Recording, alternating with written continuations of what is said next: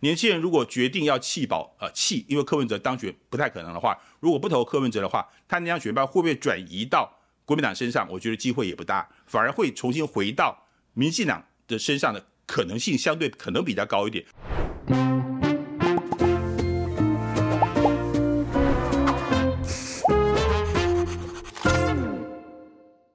我是范琪斐，嗨，我是路易莎莎，欢迎收看《匪夷所思》。好，那今天的阿姨想知道，我们还是要谈选举。好，你很不怕呢，哈。哎，继续谈吧，继续谈吧啊！民主就是要沟通啊啊！然后呢，这一次我们请到的是台大政治系的教授王业立。哈，王教授啊，听说他在脸书上蛮红的，嗯，而且我听说 他有个习惯啊，就是他定时在脸书上呢会清好友。啊，因为说满超过五千人，所以要清掉这样。对，没错。然后呢，在这个时候他就会。先跟大家讲说，呃呃，我要清好友啦。如果说你不想被清掉的话呢，呃，要现在要来跟我说这样子。那所以很多那个他的铁粉就会笑说啊，这个王教授又在线上点名了这样子。所以说，所以说这个王教授虽然哎，我想现在可能比我还大几岁哦，可是真的对于社群还嗯蛮会使用的哦，蛮厉害的这样子。嗯，那这一次请王教授来呢，其实是因为呃，我其实在这一次选举里面。我其实一直在想的是，我我觉得政党轮替很重要哦，所以我们要轮替谁？我不知道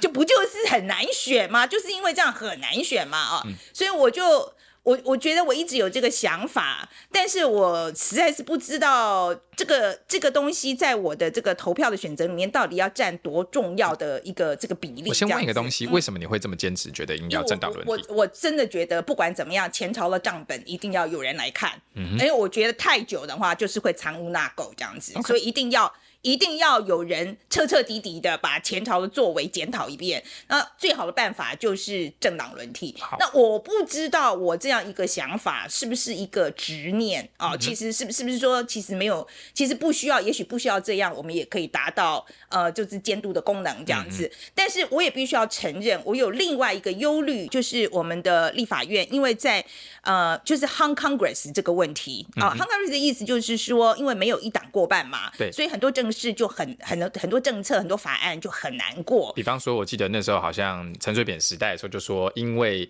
没有过半，所以减政预算啊、国防预算很多都被挡住嘛。你讲的是这个东西对不对？对，我担心的是我们的我们很多重要的法案过不去。嗯、那在我们美国这个经验真的太多了，真的实在太多了。我很不希望我们会变成那个样子。OK，所以我就长期在这两个就是要政党轮替，但另外一方面又担心说会政治空转。嘿，这两个中间我就一直在摆来摆去这样子，嗯、所以我很想找一位真的很懂政治的学者啊，来跟我们来跟我们来跟我来跟我开示一下好了，就是说我这个担忧是有没有道理的。嗯、OK，好，好那好，那你你想要问这个王业立什么？我想大家对于就是蔡英文蔡总统一个最大的批评之一，就是指说他这个其实很多时候他其实好像不懂民间疾苦，那好像他在做很多施政上面，其实大家想监督他又监督不到。那如果说那。批评之一最明显就是说他七百多天都不受访嘛，也就是说，我想知道现行的制度之下，是不是其实大家很多人说台湾是超级总统制的国家，就是总统有权利，可是不用负责。那我想从就是呃，请王教授从这个学术上角度来告诉我们说，目前现行的宪政体制之下，我们有办法办法监督总统。那第二件事情其实就讲的这是一个比较边缘的东西，但是因为我知道王教授过去有研究蛮多跟关于地方派系的这个。的东西，那我想在地方派系在每次到选举的时候，大家就会重新这个角色就会重新浮现，而且都会跟黑金绑在一起。那今天想趁这个机会来请王教授把这个地方派系啊，跟跟黑金的关系啊，还有地方派系的影响力到底有多大这件事情来跟我们呃来帮我们上个课。要特别强调一点哦，那我们请王教授过来做访问的时候是十二月六号。那在这中间呢，其实我们都还没有访柯文哲，也还没有访萧美琴哈。嗯、那很多当那时候这个蓝白河刚破局，很多民调也都还没有出来，所以是在这样一个情况之下做的访问这样子哈。嗯、好，那么在看王业立怎么说之前呢，我们现在来看看今天的干爹郝俊佳吧。吉娃娃，我们今天要讲什么？就是绿电的东西。绿电的东西，我们请了谁？请了一个呃，等一下，我先去尿一下。A few minutes later，好，好，可以，可以，我们继续。那我们今天请那个学者，那我们就找一个逆风的。逆逆风的，为什么一定要尿？等，等一下，等一下，我我我先要尿一下，等一下。好好好，这次真的可以，真的好，我们继续。反正它就是一个逆风的选择。我如果说还要再去尿尿，你会翻脸吗？会，你会。好，我再让我再去一下。最近我的老毛病又犯了，前阵子行程太满，又常常跑外景，水喝太少，这几天就开始觉得有一点不大舒服啦。常常听专家说，女性要多吃蔓越莓，做好日常的保养。好菌家最近就推出了好美莓益生菌，不仅有三百二十倍高浓度萃取蔓越莓，其中前花青素的分量更高达一百毫克，与法国食品安全署的标准相比多了二点七倍，根本是业界的天花板。除此此之外呢，还有欧美流行的甘露糖成分，通通加好加满，有感提升生活品质，改善大部分女性都会有的困扰，吃了几周之后，不舒服的感觉就减少了，整个人里里外外都清爽了起来。我也推荐给办公室的女同事吃。如果你有类似的困扰，不妨可以试试看哦。谢谢好菌家支持我们做节目。我们来看正片吧。教授好，这今天请你来哦。嗯，我其实我真的这个问题我实在太久了哦，已经太久了，然后一直找不到有人有兴趣跟我谈这个事情。是，因为是是这样子，我觉得很多民调大概都在讲，就是说呃。民进党这一组候选人，在总统大选里面看起来就是胜算很高这样子，但是我对我来讲，呃，政党轮替这个东西，就制衡这个东西，我觉得是很重要的，因为我总是觉得，当一个党在位太久的时候，然后又我觉得监督的功能又不是很，因为我我其实说实在，过去过去这几年，我觉得没有很 credible 的反对党的呃监督出现这样子，呃，我真的很希望有。制衡的力量这样子，然后我觉得政党轮替对我来说也许是一个很好的方法。我的理论非常简单，就是需要有人去看一下前朝的账本。嗯哼，OK，不然的话，我觉得就是很容易产生弊案这样子。我觉得像我这样的想法的选民可能很多。嗯、OK，我我我我想请教授，你跟我讲一下，就我这个逻辑有没有问题？嗯、呃，我想这个逻辑是没有问题的。其实呢，在政治学里面，我们时常会提到一句话，好叫做呃。绝对的权利会造成绝对的腐化。那么，任何一个政治人物或者是政党，好，执政太久，难免都会有所谓的一些贪赃枉法，或者是一些贪污腐败的状况发生。所以，英国的这个 Acton 爵士的话，十九世纪就说了这个非常有名的一个名言，很多人都听过。但是呢，在实际的政治运作过程里面，还会因不同的宪政体制，会有不同一些实践的方式。那么，例如。总统制，好，总统制它就是强调所谓的三权分立，然后强调所谓的牵制与平衡，所谓 check and balance，就是我们所说的制衡。所以呢，其实我们也了解，就是说以美国而言的话，呃，除了政党的制衡之外，那么包含从首任总统华盛顿开始，虽然当时宪法没有规定，可是华盛顿自己做了两任，他就不做了，因为他认为他当然继续做第三任也可以，宪法也没有说不准他做，可是他做两任就不做了。他所考量的就是，我执政太久的话，难免我可能个人可以清廉致辞，可是呢，我底下的人是不是能够跟我一样，就很难说了。所以华盛顿当然那只是一个惯例。那后来因为罗斯福做了第四任嘛，所以二次大战之后呢，美国才正式修宪，把放进去，就是说任何的总统不能够担任两任。好，这这是个人的，但是对于政党而言的话，是不是一个政党就只能够？执政八年，好，这个倒未必。好，我们也知道，其实美国呢也有一些政党，可能呃连续十六年都是同一个政党。但是从大的一个方向跟精神而言的话，美国就是强调所谓的权力的分立与制衡。但是在英国的议会内阁制之下的话，那么呃他们所强调的就是所谓权力融合。好，制衡的话倒不是一个他们英国这个议会呃这个属于议会内阁制的特色。所以事实上我们可以发现，长久执政的可能在。议会内阁制的欧洲国家出现的会比这个美国还要多，但是在英国这些内阁制国家，不是说他不要制衡了，但是他们会一种所谓的权力之间的一种一一种互动，一种呃呃彼此有所谓的尚方宝剑可以对付你。好，当然我们说过这几个例子是一个长久执政的例子，但是也有很多执政非常短就下来了，好像日本就是一个如此嘛。所以在议会内阁制的话，他们就有所谓的，比如说倒阁、解散国会。好，这个在所谓的立法跟行政之间可以互相的来对抗，好，所以用这种方式呢来牵制彼此，但是他们不是用制衡的概念，制衡的概念呢，主要是我们放在总统制之下，而在台湾的话，我们很有趣，我们是半总统制，所以英国或者是美国的这些所谓彼此牵制或者是制衡的手段，我们都有。那么，比如说我们的立法院也有所谓的弹劾总统，啊，也有所谓的这个呃罢免总统的权利，但是事实上几乎都不可行，啊，都很难能够运作。所以呢，表面上我们的宪政体制是有所谓的立法来制衡行政部门，甚至呢制衡总统的权利，但是事实上的话，几乎都不可能实施的。好，这是我们目前台湾的宪政体制一个比较重大的问题。好，那我们现在讲的就是台湾的政治体制嘛，哈、嗯。然后我们你刚刚说是半总统制，对。好，我觉得这可能需要解释一下，因为我的理解，我以为我们是总统制，嗯、这什么叫做半总统制？呃，当然，基本上半总统制是一个学术上的名词，在台湾习惯称为所谓的双手掌制啊，等等等等。那么半总统制的定义其实很简单。好，这是根据一九八零年代才提出来的美法国的政治学者杜瓦杰所提出来的三个 definitions。那么我们来看看台湾，第一个总统民选毋庸置疑；第二个呢，总统握有相当大的权力，这个在台湾我也没有人怀疑；第三个，我们还存在一个向国会负责的总理。那么我们现在有行政院，根据宪法的规定的话，行政院要对立法院负责。好，所以说我们完全符合这个所谓的半总统制的三个定义。那台湾基本上呢是被归类成一个非常偏向。总统制的半总统制，所以说在这个情况之下的话，很多人会认为我们是总统制，其实这是一个大多大多数的认知，因为我们本来就非常像总统制。但是呢，在美国总统制之下，并不存在总理，好，国务卿也不是总理嘛，好，所以在呃美国的话，就是总统他就是唯一的行政首长。可是，在台湾的话，我们知道呢，宪法五十三条还规定，行政院为国家最高的行政机关，行政院院长不管怎么样，他还是最高的行政首长。所以呢，按照这样子的一个宪法规定的话，我们并不是一个纯粹的总统制。好，可是我们这个制度，哈，嗯、就是不管它叫做双首长制或是半总统制了，哈，我们这样一个制度，呃，你觉得就是制衡的力量到底从哪里来？通常，然后它我们现在目前的制度运作的这个情况，嗯、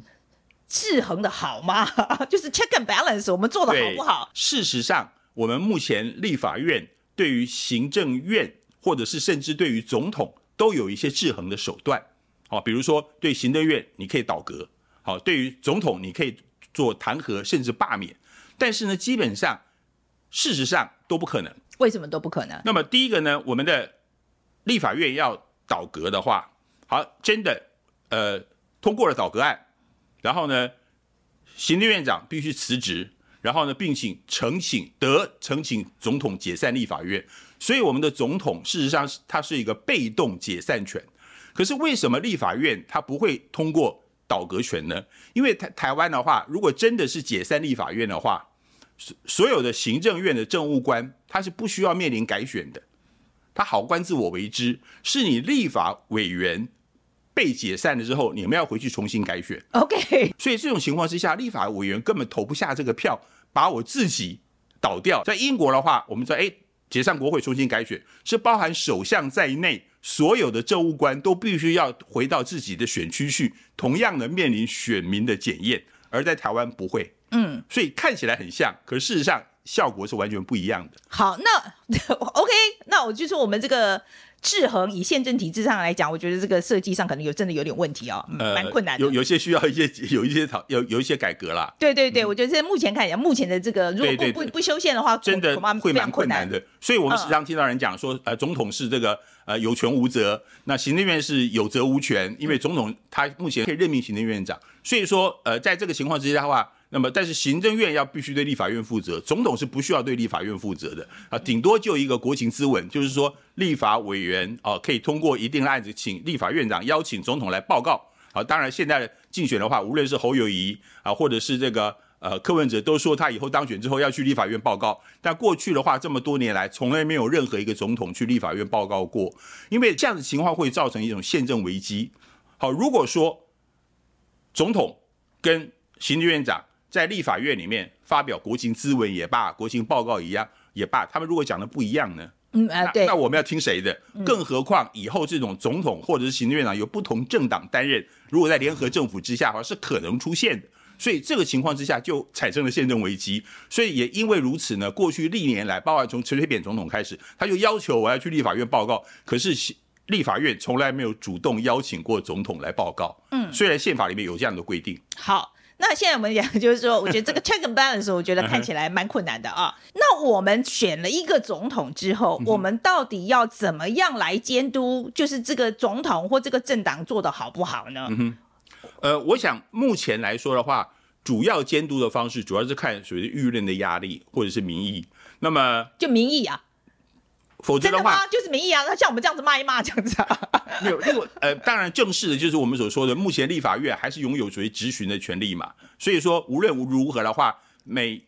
一个会期开议的时候，行政院长要去立法院提出施政方针啊，并且所谓的全院的总质询跟各委员会质询。所以说。呃，其实这些政务官还还还是蛮怕质询的啦，因为我们台湾的立法委员其实质询方面都很犀利，还有甚至各种道具都摆出来，所以质询当然形形成一个压力。好，当然预算审查等等的话，好，无论如何在野党的话还是有一定的这个压力存在的。好，这是一种制衡的方式。那当然最终的制衡还是在选民的手上的选票嘛。好，除了平常的一些舆论压力之外，其实呃各种媒体的舆论对于呃任何的行政部门、任何国家都一样，这个压力还是蛮大的。好，所以如果媒体爆出来什么重大的一些丑闻的话，很多政务官还是必须下台的。好，所以我我想这个东西，呃，在台湾还是如此了。虽然我们下台的状况，呃，比不上其他的国家，好，因为有一些你说比不上的意思，呃，也就是说有些事情的话，在其他国家都构成政务官必须下台的压力，可是，在台湾往往会不存在。啊，比如台湾会有你，我们时常会听到一句话，就是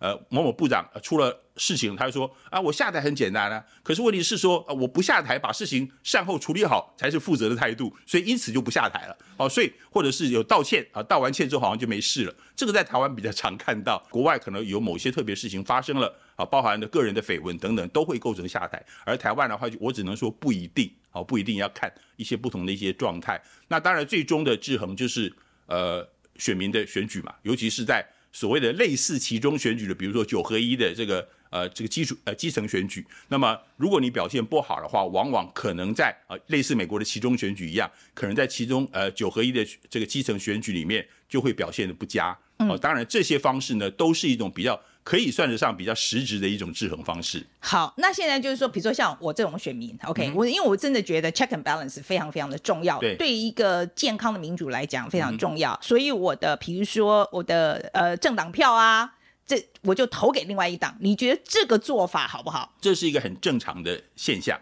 那么在美国的话，我们称为叫做是属于总统制之下强调制衡的话，这个在美国叫做呃分裂投票。分裂投票的话，从二十世纪初到现在，那么它的比例是逐渐逐渐的上升，也是造成过去半个世纪以来美国出现分立政府的比例越来越高的情况。那所谓的分立政府，所谓的 divided government，就是指着总统跟国会两院是属于不同政党所掌握。我们看呢，像现在的这个总统拜登，去年的呃其中选举失去了众议院，所以现在的这个呃众议院的议长就是由共和党的出任。那么这个是很在美国是越来越正常。那而在台湾有没有这种情况呢？其实也很明显。我们随便举个例子而言的话，比如说二零二零年，好，我们知道蔡英文得到八百多万创纪录的选票，他的得票率是百分之五十七。可是呢，民进党的政党票是多少？百分之三十三，这是蛮大的一个差距。也就是说呢，那些投给民进党的候选人蔡英文的选票里面，有两成多在政党票里面并没有选择民进党。好，可能因为投给其他小党或者怎么样，所以这也是一种分裂投票。好，所以这个在台湾的话，其实也还算蛮普遍，因为两成多，我觉得是一个蛮高的一个比例。好，所以分裂投票，你觉得是一个好的制衡方式吗？呃，我觉得是的。从某个角度而言，好，当然分裂投票的话，它有好有坏啦。那么从政治学研究的角度而言的话，理论上我们会有这个过去的假设，就是选民会有一致投票，也就是说，如果我倾向支持绿的，那么我从总统。立法委员甚至政党政党不分区，我都会投民进党嘛？那为什么会分裂？对不对？所以现在民进党时常喊出口号嘛，三张票要一起投，对不对？那国民党当然也有同同样的一个打算。那么，但是为什么会分裂呢？越来越多的政治学者研究呢，就是因为选民有某部分呢，不是全部了，部分的选民心中会有制衡的这样子的考量，嗯，所以呢，他宁愿把政党票。啊，比如说呢，或者是因为呃，可能不同层级的选举的话，选民考量是不同的。啊，比如说呢，我选立委的时候，可能是注意到这个立委本身的选区服务的好坏。那呃，我总统虽然认同总统的治国的大政方针的理念，好，比如说我们要保持台湾的尊严，好，台湾的自主性，哎，我认同这个民进党投给他，但是地方上的话，我还是看这个区区域立委表现，尤其是现在单一选区嘛，所以我跟立委的接触是很频繁的，而这个。国民党的立委，其实我根本不在选立委的时候，可能不不太考量党籍了。诶，这个国民党立委平常对我们的这个选区非常服务非常好，也争取了很多预算，所以我宁愿区域立委还是选择的这个是这个呃国民党的。而第三张政党票的话，我可能想要支持小党啊，比如说台湾激进啊，或者说时代力量啊，甚至是台湾民众党啊，我把认为这些小党。还是有它一定存在的一个价值跟空间，所以这种各种各式各样的方式呢，都会造成所谓的分裂。所以呢，分裂的情况，我不认为说它是一个非理性的投票。那么很多选民是基基于这种制衡的概念，或者是基于我们所说的让小党有机会生存，能够有更多的一些多元声音的展现，他会选择把选票投给不同政党。好，可是这有另外一个问题。嗯、OK，好。我说真的，我也很害怕国会空转这件事情。像很多人会举这个例子，就是陈水扁那时候当总统的时候，嗯、但是因为国会他拿不到多数嘛，嗯、那他那时候常常就讲说，我没办法做啊，因为这个立法院就都不让我做啊。好，我其实，然后我们美国其实这个问题蛮严重的，在在美国其实这个问题非常的严重，因为他们两个党这个竞争是太过激烈了。所以其实正式空转这个情况是蛮严重。我其实也很怕这件事情，所以今天如果说我们真的分裂投票之后，会不会发生这个状况？呃，当然从理论上而言是的确会存在的。那我刚才提到美国的话，也是我们也说过，其实上从一九七零年到现在半个世纪以来，美国分立政府的时期。远远多过一致政府的时期。那么在早期的话，分立政府其实还好，因为美国本身不是个那么强调党纪的，所以时常跨党投票是家常便饭。所以他们往往经过一些协调之后，共同推出一个协调版本，可还是可以通过。可是那真的好久哦，对，但是最近 最近这十多年来，我们也知道，因为美国两极化的倾向，加上过去像川普执政的时期，就是这种呃极化对抗的情况越来越严重。当然，这个东西就影响到一些法案通过的一个一一个状况。那回到台湾来说的话，过去阿扁时期的确是面临到台湾第一个所谓的分立政府，那么它的运作的确碰到了一些困扰，尤其是对阿扁总统而言。那么而从马英九之后到现在都是一致政府嘛，也就是就是总统跟这个立法院啊是同一个政党所掌握，并且立法院是有由一个政党单独过半的。可是事实上呢，我们从政治学的研究而言的话，就很多学者对这个有兴趣，究竟在陈水扁总统时期的立法表现，好，跟马英九时期的立法表现有没有太大差异？啊，比如说，呃，这个预算删减的比例，啊，法案通过的比例等等，事实上证明是没有太大差异。那我觉得还有另外一个很重要的因素是，我们台湾的立法院有一个独步全球的叫做党团协商会议。而很多争议性的法案啊，就算是没有政党单一过半的话，那么党团协商会议里面，尤其是当时主持党团协商会议的院长王金平院长，他是一个很会协调各方利益的人，所以往往呢，很多具有争议性的法案在这个委员会里面通不过，然后送交党团协商，然后在党团协商里面的话，靠着王院长个人的好一些领导的魅力好，或者是协调的一个本事的话，还是许多争议性的法案最后还是能够通过。啊，当然不见得完全是要配合呃这个民进党的这个需求，那么这个方式它在过去是可以运作的，但是台湾这些年来也逐渐的，好像政党之间的对抗越来越激烈，而这一次的立法委员选举的话，那么三党不过过半的几率，其实目前看起来还算蛮高的，所以说在未来，那么不管哪个党当总统，他可能都面临到立法院里面没有任何政党过半的情况，那么这样的情况之下，会不会跟过去八年一样？我觉得目前还很难说。啊，因为我们未来可能也不会再出一个像王金平这样子的院长。那么，然后呢，再加上各政党可能在某些意识形态比较强的一些政策上激烈的攻防的话，尤其是在某些具有重大社会分歧的，像是统独的议题、核核电的议题等等的话，在这一方面的话，我想各政党要妥协会相对比较困难一点。现在目前看起来，我觉得呃，就是立法院分成三块这个可能性。我觉得蛮高的嘛，对，以目前的应该就是这样，对对，民目前的民调看起来是这样。嗯，可是我觉得你会不会觉得分三股势力会比分两股好一点？如果说三党都不过半的话，那么我想小的目前看起来最有可能就是台湾民众党，即使那么陈呃这个柯文哲的话，他不见得会当选总统，但是在立法院里面啊，靠的不分区的立委，他应该还有八席到十席的实力。这个情况，我个人推测的话，台湾民众党应该不会固定的跟国民党绑在一块，或者固定的跟民进党绑在一块，而是 case by case，然后看状况来两边来寻求一定的他们对他们个人而言对。自己政党而言的话，最高的一个政治的一个一个这个所谓的利益，好，所以呢，就是呃由一个小党来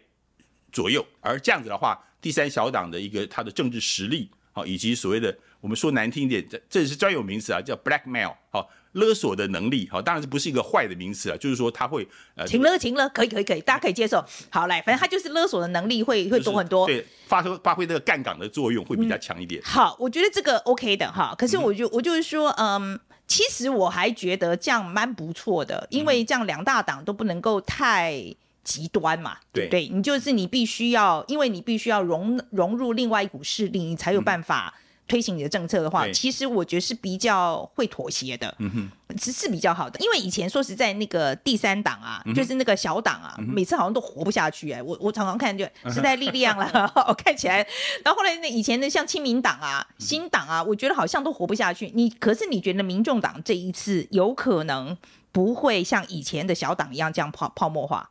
呃。其实这还要看未来的发展了，我现在不敢铁口直断百分之百来做这样的一个断言。而台湾过去啊不乏小党的存在，但是每个小党似乎生存的时间都不是很长。而目前的话，我们看到柯文哲，基本上我们也可以说他就是一个个人式的政党，除了柯文哲之外，没有任何其他的人。那么这个情况就跟过去的亲民党有点类似，亲民党就是宋楚瑜的政党，那目前的台湾民众党说不客气就是柯文哲的政党。那如果柯文哲这次呢没有和，他连副总统、副总统都没有坐上，那未来柯文哲就是一个光杆的党主席，他也不是不分区代表。而柯文哲如果说这次总统选的又不是很好的话，他在这个所谓的台湾民众党里面，是不是还具有一言九鼎的这样子说话的一个权利？好，我想这个都是一些这个问题。所以长久而言的话，那么。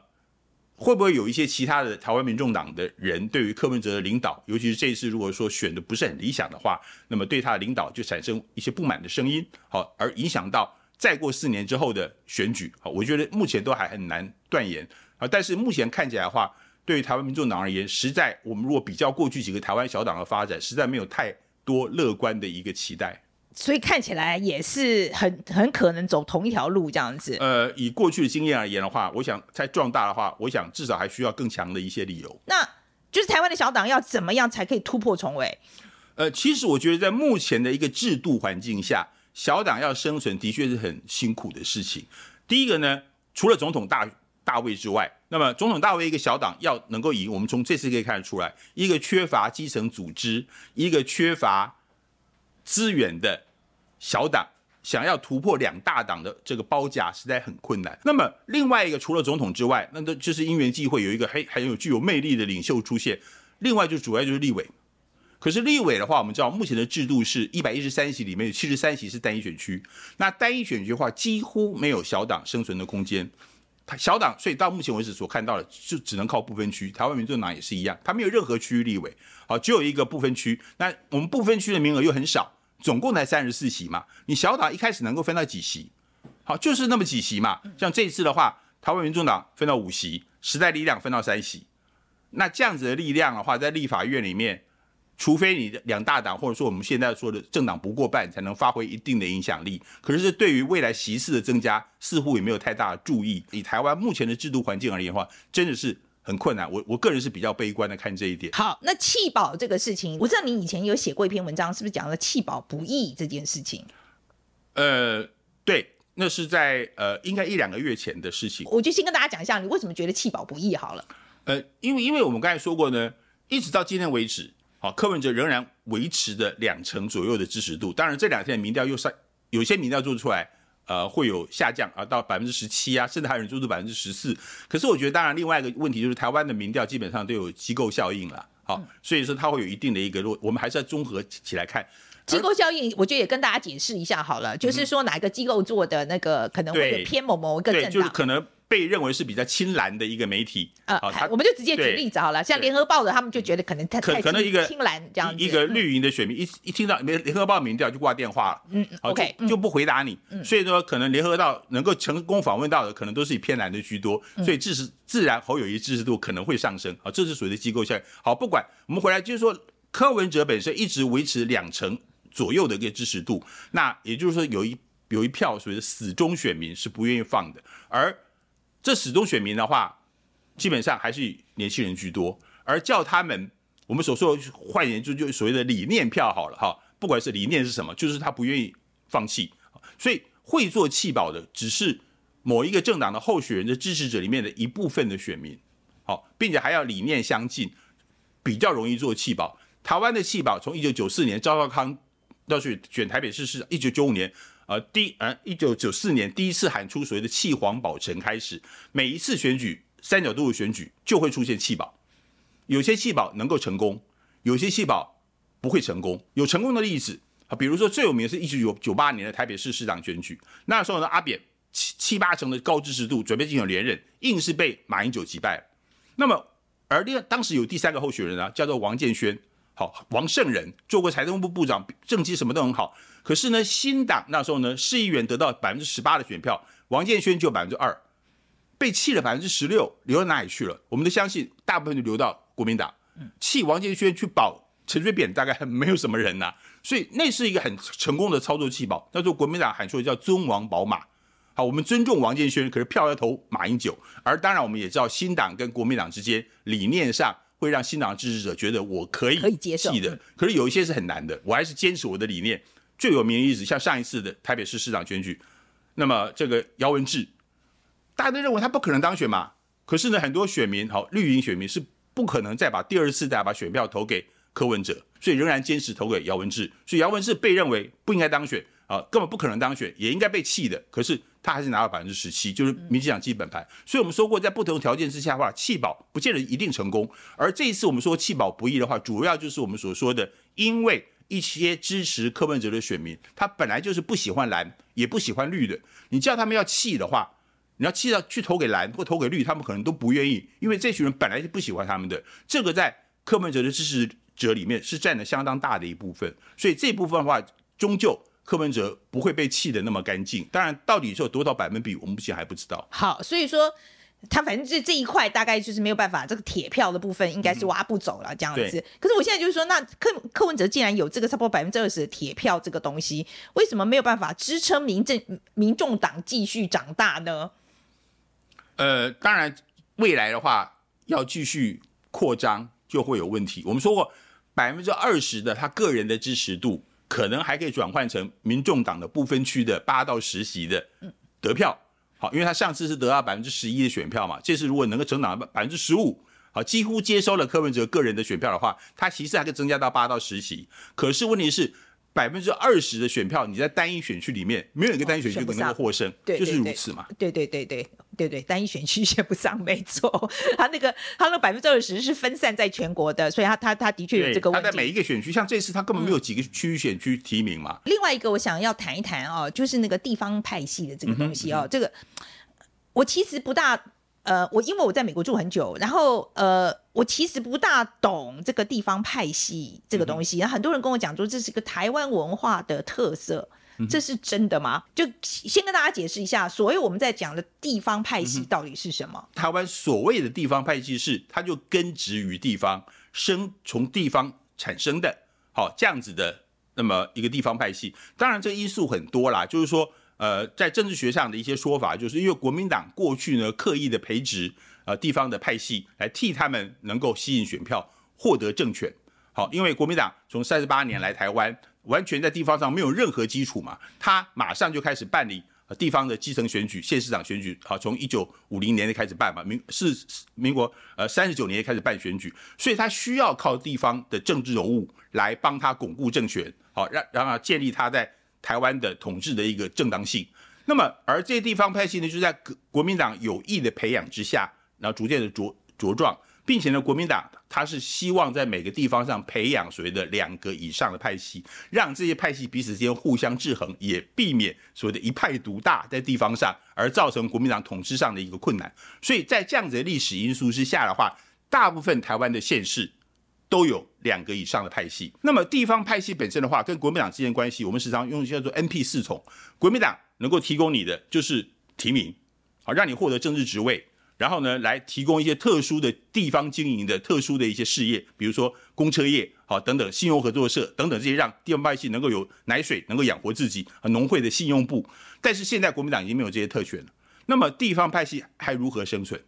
那地方派系目前的生存的话，主要它已经不是靠国民党，而是说，那么它有地其他的一些生存的管道，比如说跟地方的一些，那么一些这个呃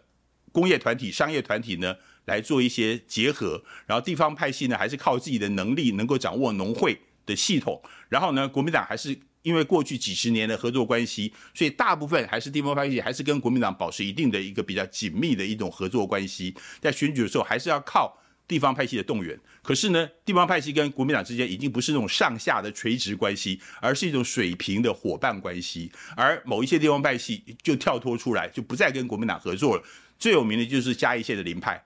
好，就是陈明文这个系统。那从两千零一年呢，他就脱离了国民党，加入民进党，然后现在已经成为嘉义县的一线一派独大的派系，并且陈明文个人在民进党党中央里面也有非常重要的一个分量。所以这个情况之下，都使得目前选举来看的话，虽然地方派系已经不像过去那么这个一声令下海水结冻的这种分量，可是地方派系往往扮演着也是一个关键性少数的一个角色。地方派系。我觉得听起来，我觉得怎么有点像在分赃啊？基本上没有错了。嗯，地方派系基本上的话是，就是对派系的利益是最大的最大的考量当然，他们个人个人，比如说跟国民党的这个朱立伦啊，或者说这个过去的像宋楚瑜之间有个人的情谊，那另一回事，另外一回事。但是地方派系本身就是以派系利益，甚至派系利益是高过政党利益来做考量的。地方派系虽然目前已经不能够左右。比如说县市长选举，甚至立委选举，哈，都很难靠单一的立地方派系来完成。但是不要忘了，目前在大多数的地方议会里面，还有地方议长这些角色的话，仍然都是地方派系所掌控。好，比如说以台中市而言，县市合并之后，台中市原来的议长想要做合并后的大台中的议长，做不了。这是由台中原台中县的黑派跟红派，到今天为止三四届下来。都是由黑派跟红派轮流做议长跟副议长，啊，还是他们做做一种属于势力的上一个一个平均。当然，议长副议长的话，对于呃这个这个市政府之间，好这种所谓的一些一些这个呃工程建设一方面的一些建议等等，就有更大的一些影响力。所以说，我想呢，任何选举的话，无论是民进党跟国民党，也都会来多多争取地方派系所谓的所谓的陆军嘛，好基层的选战的一个支持。那另外一个是地方派系。怎么好像感觉上老是跟黑金的关系很密切？为什么会变成这个样子？派系基本上早期在台湾刚开始的时候，甚至在日治时代的话，都还是一种有些形容是一种地方上的士绅政治，而都地方上一些有名望的人啊，他们来担任一些重要的官职。但是到了八零年代、九零年代的时候呢，随着股市、房市的狂飙，很多地方上很多人变得很有钱。然后他们也认为说，哎，担任公职啊，担任个什么议长、议员，甚至选个县长的话，立委好像还不错。然后用政治的影响力，甚至可以对我自己的经济利益能够更为增加。然后再加上那时候我们说，因为很多候选人大量的金钱投入到选举，也影响到了一些黑道兄弟的觊觎。好，所以呢，那时候曾经发生一个很有名，叫做彰化的这陈永元枪击案，黑牛。好，他就是某一位医生候选人嘛。好，接下来很有学，所以那时候黑道的时常会去找这些候选人去，呃，讨这个所谓的茶叶钱啊，就给你推销茶叶，然后走路工啊，我要我我我要这个逃亡，请你资助一点钱。然后呢，候选人都很害怕，都乖乖给他钱。所以一开始黑道呢，一开始因为涉及到地方选举，主要是因为候候选人他们都知道他们很有钱。然后很多地方上甚至都是从这个农会信用部里面好贷款借很多钱来选。后来当地方派系呢遭受到国民进党的一个压力，好，国民党的提名已经不是当选的保证，所以部分的候选人会开始引进黑道来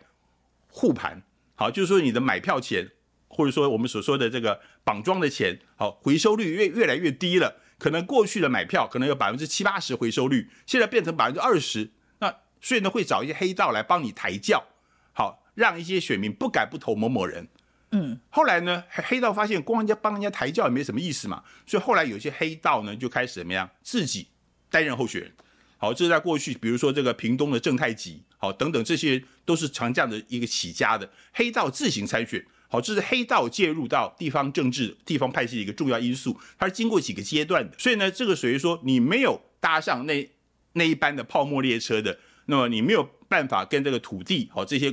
结合的这些地方派系都会被淘汰。所以呢，你必须跟地方上，比如说信用合作社啊，这个银行，那么这些土地开发好建商。结合你才能够有更多的竞选资本，然后你才能够更巩固你的政治势力。所以呢，金权跟政治从九零年代开始也逐渐结合。好，这就是我们所俗称的叫做所谓的黑金政治跟地方政治逐渐结合的一个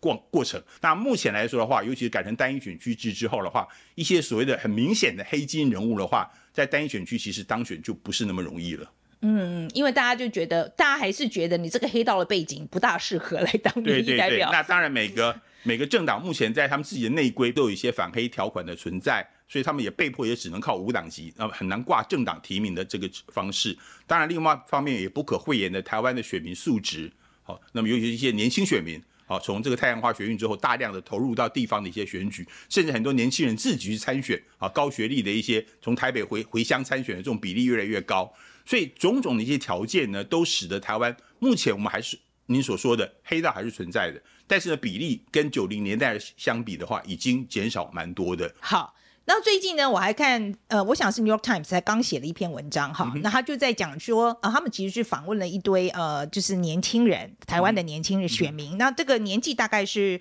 二十到二十五到三十五吧，好，二三十岁这个年龄层这样子，然后。他们照纽时的那个说法，他就是说，这个年龄层的选民其实对于呃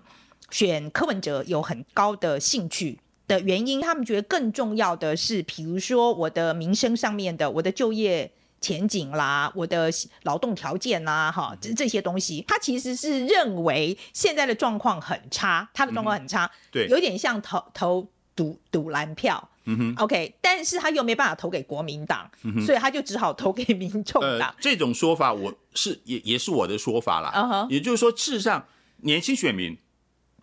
基本上从过去到现在，至少这二十年来的话，支持国民党的比例是非常非常低的。那过去的话，这些选票主要就是民进党的大票仓，而这次情况很特别，就是柯文哲的获得年轻人比例支持是遥遥领先。我个人解释是说，第一个，他们不会支持国民党。而民进党这八年来的一些表现，尤其是年轻人最关切的就是低薪资。虽然蔡英文政府说我年年调薪，可是呢，终究薪资水准还是蛮低的。然后呢，买房子根本买不起，好，然后呢，工作难找。所以呢，因为工资、因为房贷、好，因为工作这些因素呢，使得他们可能对目前的执政党是不满意的。那如同刚才您说的，他们又不愿意把选票来投给国民党来制衡民进党。那中间这个时候呢，柯文哲出来了。那么柯文哲的话，当然不见得是说他提出了什么更高妙的政策，而是说他所代表的是除了蓝绿两党之外的另外一个选择，而更加上柯文哲的一些，比如说政治语言是比较接地气的，是比较投年轻人所好的。那么不愿意选择继续支持民进党，又不愿意投国民党情况之下，柯文哲就虏获了大部分年轻人的这个选票。但是呢，我们也了解，其实这一块过去年轻人比例是投给民进党最高的，所以我们看到目前赖清德虽然是占据第一，可是目前跟侯友谊的差距很小，他们也很清楚知道，那我想要拉开差距，就是要必须找年轻人，尤其是柯文哲现在掉到第三的情况之下，如果产生弃保的话。好，当然蓝营打的算盘是弃保的话，选票会流到我这边。可是我我个人看法是不一定的。年轻人如果决定要弃保，呃弃，因为柯文哲当选不太可能的话，如果不投柯文哲的话，他那张选票会不会转移到国民党身上？我觉得机会也不大，反而会重新回到民进党的身上的可能性相对可能比较高一点。所以民绿营现在也看准了这一点，所以开始更积极的打出一些年轻人的一些呃重视他们的一些政策来吸引这些选票。所以年轻人这一块的话，我个人认为说，他们在过去之所以能够达到将近四成多是支持柯文哲的，主要就是刚才所说的这些因素。教授，我其实我我其实有一点担心的一个问题就是说，呃，我觉得我们年轻朋友们其实对于政治的，嗯、你自己觉得他是不是这个兴趣越来越低啊？呃，其实这个问题是一个世界性的问题，在所有的国家里面，年轻人都不太关切政治。那么台湾也是如此，所以我们也看出来，年轻人投票率是特别低的。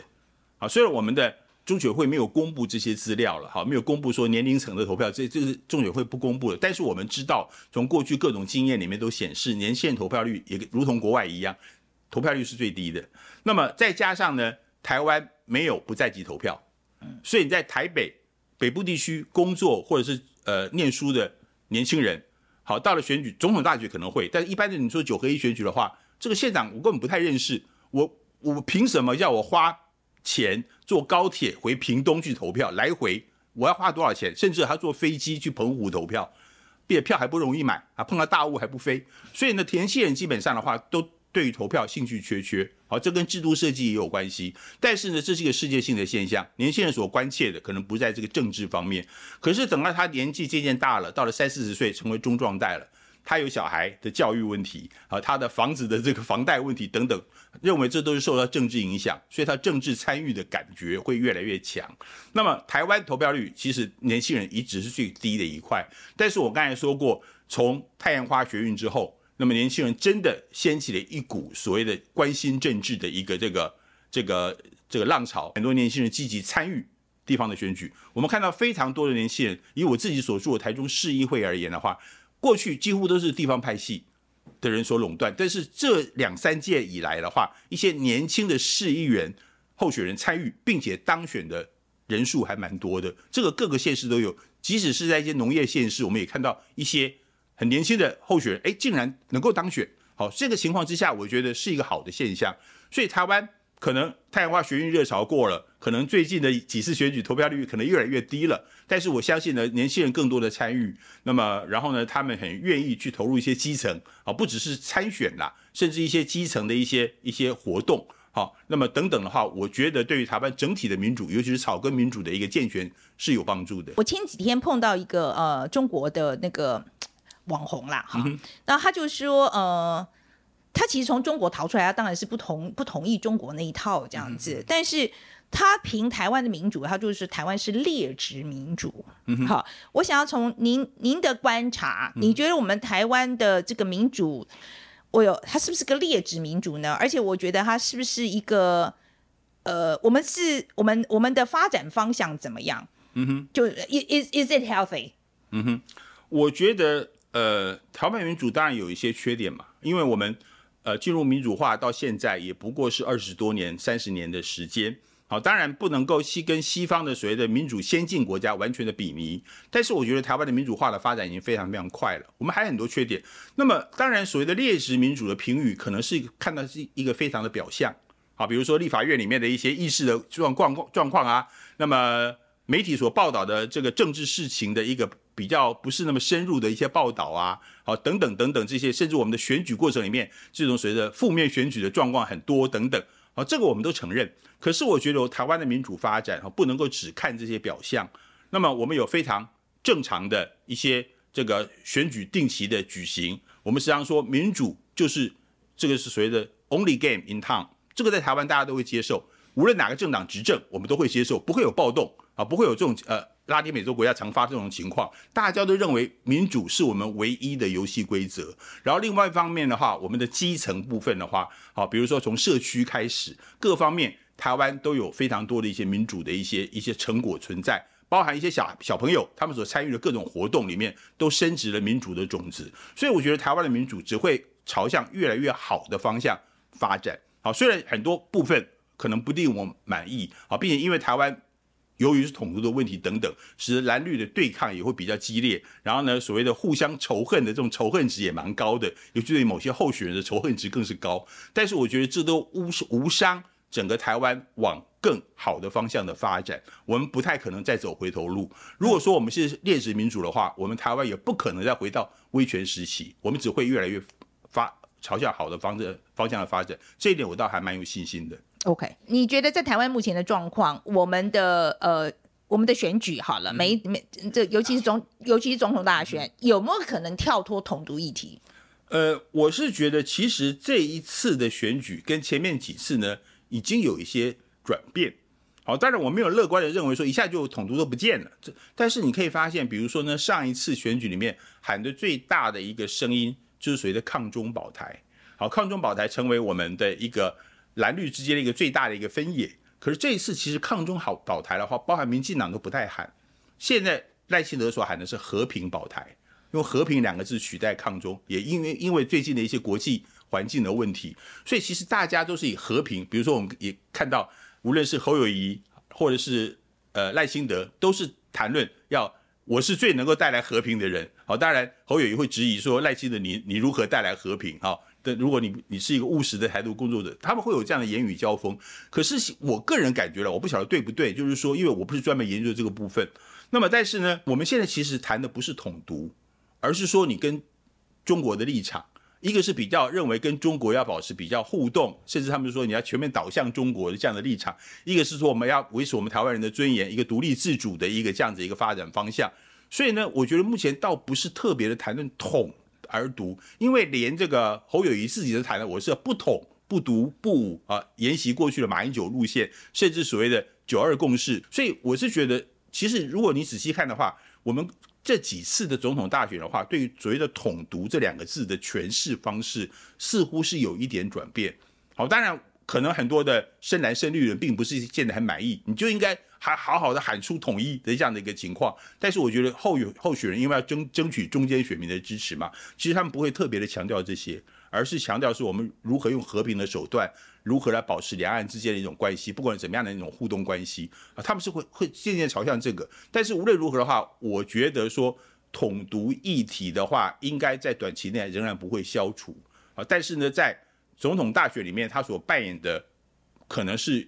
不像过去那么的重要，甚至完全决定了总统大选主轴的这样子的一个角色。嗯、OK，好。今天非常谢谢，好，不客气。好，来，路易莎莎，我们来讲一下今天的 take away。Okay. 好了，好，呃，我先讲好了。Okay. 好，我先讲哦。我觉得就是这个政党轮替这个东西，哈，嗯，呃，我觉得照王教授的讲法，我觉得我们的目前的宪政体制，因为真的非常的偏偏向总统制啊，所以说对于总统的制衡的力量其实不是很多。嗯，呃，要么其实基本上就是立法院砍预算这样子。那那只是砍行政部门，就他再怎么样动，就是动到行政院长。对，那所以他如果说真的总统如果真的受不了，他能做的事情就是换行政院长。这也是为什么我们可以看到行政院长在过去的一段时间，或是前任政府里面就是一直更换，因为民意不满，那就换一个行政院长。对，选的很烂，那就总辞，因为总统不能辞。对，好，那所以从这个脉络上来讲，其实我觉得政党轮替是有道理的。嗯，OK，是不是？因为不然的话，我也不知道要怎么样监督他。OK，okay. 好，这是这个。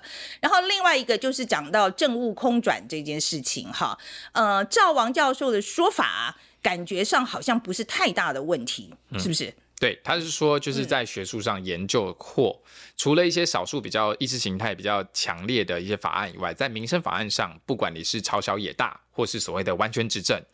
那有没有单独过半，其实对于法案的通过率、对预算的这个审核率，其实是没有太大的差别。也这也是说，所谓的三票叉叉党这件事情，其实那个是投一个爽的，投一个信仰的，实际上来说，可能在台湾来没有这么多的差别。好，那所以你对于分裂投票这个概念，你感觉怎么样？呃，分裂啊，哪次不分裂？我每次都蛮分裂。对我我自己其实也是啦，我也是分裂投票这样子，因为我总觉得就是还是一样的嘛，我觉得还是要制衡吧，嗯，哦，还是要有一些制衡这样子，所以我是铁定分裂投票的啦，哦，嗯，那我现在就可以。我现在还可以讲说，我应该一定有一票，一定是投给小党的这样子，这个是非常确定的啊，因为我我真的觉得我们的小党的势力需要多多的呃给他们一点支持。对啊，另外一件事就是，你如果投给这个小党，嗯、这小党过三趴，你等于就是捐国家会替你捐两百块给他，那我觉得这对小党的党务运作来说，什么其实是一个蛮好的帮助。好。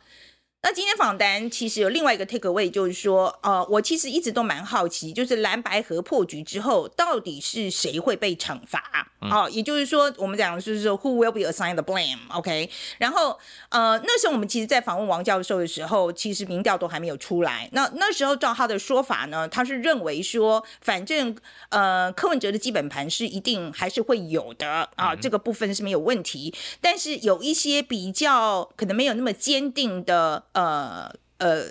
选民呃，就民政党的选民有可能会被分掉。嗯，好，这个比例他他觉得也不会太高，对不对？那他说这个很难预测，但是、嗯、但是这个比例上来说，呃，比较有可能会流向绿的，比起蓝的更可能会流向绿的。OK，好，那所以这个就等选举的时候我们就知道了，好，是不是像王教授分析的这个样子，这样子、嗯、？OK，好，来，那这个路易莎莎，你的 take away。今天既然这个总统跟这个国会的部分都讲完，那其实我原本想要问的这个地方一地方的这个黑金跟这个地方的派系嘛，其实我觉得。呃，就像王教授讲的，就像我们大家才讲说，台湾的民主虽然吵吵闹闹，但是这个三十年来确实是越来越好。那从这个地方选举的地方派系的状况来看，其实他们以前是可以在县里面呼风唤雨的，那到现在他们其实可能只能在议员啊，或是地方议会的这个，或是这个乡呃乡里民代表。会上面这样子，这个地方层级去做出影响，那我觉得其实也可以某种程度上，你可以看出来，其实大家对于黑金越来越没有容忍的话，那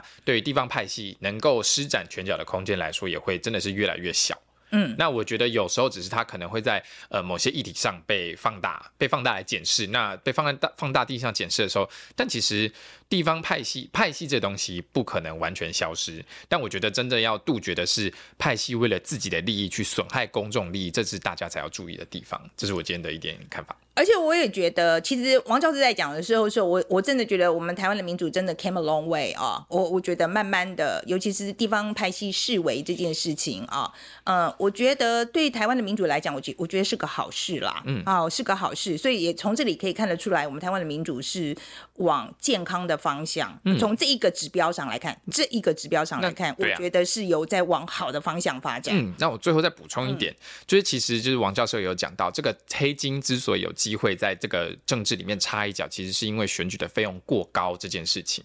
那选举费用过高，那你就需要有金主填入。那需要金主填入的时候，你会找谁？那你可能就会找地方势力啊，或是所谓政商啊，或是有些黑道自己有钱，他就会觉得自自己进来选。所以其实长远来看，如何降低选举的费用这件事情，我觉得也是大家可以去考虑要怎么样。嗯，可能很难着力，但是大家可以多多看哦，谁是花很多钱选举的？因为你有这个黑洞，你有这个资金要填补，你就更有动机去做一些。呃，狗屁倒灶，或是可能贪污啊这样的一些事情，来去填补那个财务坑洞，天底下没有白吃的午餐。对对，这我完全同意啊，因为我觉得很多很有理想化的候选人啊，呃，很多时候都是因为没有竞选经费嘛，哈，或者是为了竞选经费就去得去做一些不愿意做的事。对，一文钱逼死英雄好汉。对对，所以所以的确是竞选经费这个的确是个问题。可是我说实在，我看了半天，我不知道有。如何解决这个问题？我我我我是说真的，我觉得这个我们又回到一个，就是我们只是点出问题，但是没有解决问题。先从先从选举费用开始看吧，我觉得。OK，、嗯、好了，那好了，那大家对于王业丽所说的，或对于我们所说的，有是任何意见的话，都欢迎啊、呃、来给我们留言这样子。嗯、那如果喜欢我们节目的话，应该要按赞、订阅、分享、donate，谢谢大家。